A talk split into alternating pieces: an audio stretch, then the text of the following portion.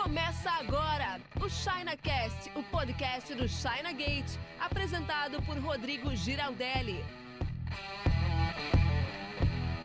Fala importador, tudo beleza? Rodrigo Giraldelli aqui para falar com você sobre qual é o maior problema da importação de pequeno porte marítima. Muita gente me pergunta isso, que quer comprar na China, mas não sabe bem como começar, porque não está dando viabilidade. Eu vou explicar o porquê e como resolver isso. Muita gente pensa que na importação de pequeno porte o pior problema são os impostos, e na verdade não é. Por quê? Porque os impostos, sim, apesar de serem altos no Brasil, né, não só para importar, mas para produzir, enfim, o Brasil é um país sabido aí, todo mundo conhece, é sabido, aliás, que o Brasil cobra muitos impostos. E na importação não é diferente. Só que olha só, a importação é uma alíquota e é a mesma alíquota para você e a mesma alíquota para a maior importadora do seu ramo no Brasil. A alíquota, sei lá, 10, 15, 20% é a mesma. Então, quem importa mais quantia vai pagar mais quantia, só que a alíquota não muda. Quem importa num volume maior não paga uma alíquota diferenciada de quem importa num volume menor. Então vamos dizer que é justo, proporcional, tá? Então tá, tá tranquilo. Agora tem um outro negócio que encarece a importação.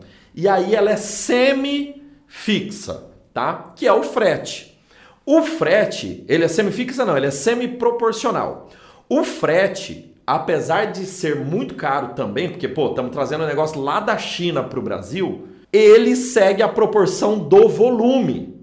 Então, se você está trazendo maior volume, muita quantidade de caixas, você vai pagar um frete maior, porque o seu volume é muito grande, correto? E se você está trazendo poucas caixinhas, você vai pagar um, uma quantia menor de frete. Só que é proporcional a quantia. Aliás, a quantia não, é proporcional ao volume. Pô, se você vai trazer um caminhão, um container de coisas, um container grande cabe 67 metros cúbicos. É o tamanho de uma carreta aí, dessas carretas três eixos que a gente vê nas estradas, né? Por aí. Pô, você vai pagar volume, vai pagar um frete caro porque está trazendo muita coisa. Agora, se você for trazer duas, três, quatro, cinco caixinhas pequenas, você vai pagar proporcional a isso. Tá, isso eu já falei, tá? Tô até sendo redundante aqui. Mas é o seguinte: quanto se paga? Você paga um valor por metro cúbico ou por quilo, né? De repente o que for maior aí, ou mais pesado ou mais volumoso. Só que aqui, diferente do imposto, não é exatamente o mesmo valor. Quem contrata fretes maiores, quem contrata um volume maior de carga, sei lá, se você quer importar um container, proporcionalmente você vai pagar mais barato no metro cúbico do que se você for importar um terço de container, do que se você for importar cinco caixas. Então você não paga exatamente proporcional, tá? Vamos supor, ah, para um container você vai pagar no metro cúbico 100 dólares. E para trazer de pouquinho você vai pagar no metro cúbico é, 300 dólares. Um exemplo, tá? Só que, apesar do preço que se paga no cúbico não é proporcional, ele segue uma ordem, uma lógica, que é pelo volume. Quem está importando mais está pagando mais caro no total e negocia ali para conseguir uma redução no custo do frete. Beleza, tem lógica, né? Tem lógica. Se eu for comprar, sei lá, é, vou contratar uma transportadora para levar a mudança da minha casa numa carreta de Maringá para São Paulo. Legal, vou pagar um preço na carga. Agora, se eu for contratar um frete para levar uma caixinha de sapato por correio, proporcionalmente eu vou pagar mais caro porque é só uma caixinha, mas não vou pagar o valor de uma carreta. Então, tem a ver. Agora, sabe uma coisa que não segue nenhuma dessas duas lógicas, nem pelo preço que você paga na carga, nem pelo volume da sua carga, os custos fixos da importação. E dessas eu destaco o custo da armazenagem. Por quê? Na importação marítima, na importação aérea não tem nada a ver com o que eu vou te falar. Na importação marítima, você paga uma taxa fixa de armazenagem independente do seu volume. Se você vai trazer uma carga consolidada, as empresas cobram um valor mínimo para você fazer essa importação, independente se é uma caixinha de sapato ou se são três, quatro geladeiras. E esse mínimo, para quem está importando de pequeno porte, é muito alto. Para trocar em miúdos para você, eu vou te dizer que hoje você não faz uma importação marítima no Brasil pagando menos de 5, 8 mil reais de despesas,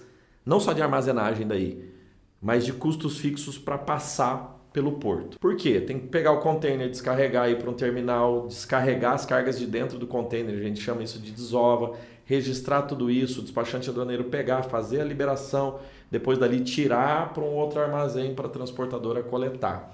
Então tudo isso tem um custo muito grande e a logística no Brasil ela foi feita, preparada para atender grandes volumes e ela não está preparada para atender pequenos volumes. Então, curiosamente, o que aumenta muito o custo de quem está importando de pequeno porte não é o imposto e não é somente o frete, como eu falei, são esses benditos custos fixos. Porque daí se você está importando 5 mil reais, 10 mil reais, 20 mil reais, o custo é o mesmo de quem está importando 100, 150 mil, entendeu? E daí tem um lance que ninguém te fala. Por quê? Como você, talvez você, não sei qual que é a sua experiência em importação, mas se você for leigo em importação, você não sabe disso. E você está acostumado a perguntar qual que é o custo do frete e quais são os impostos, mas ninguém está acostumado a perguntar quais são as taxas de armazenagem, de movimentação de porto. A importação no Brasil é bem burocrática e é aí que muita gente fica pelo caminho. Qual que é o efeito disso? Que eu espero que não aconteça nunca com você.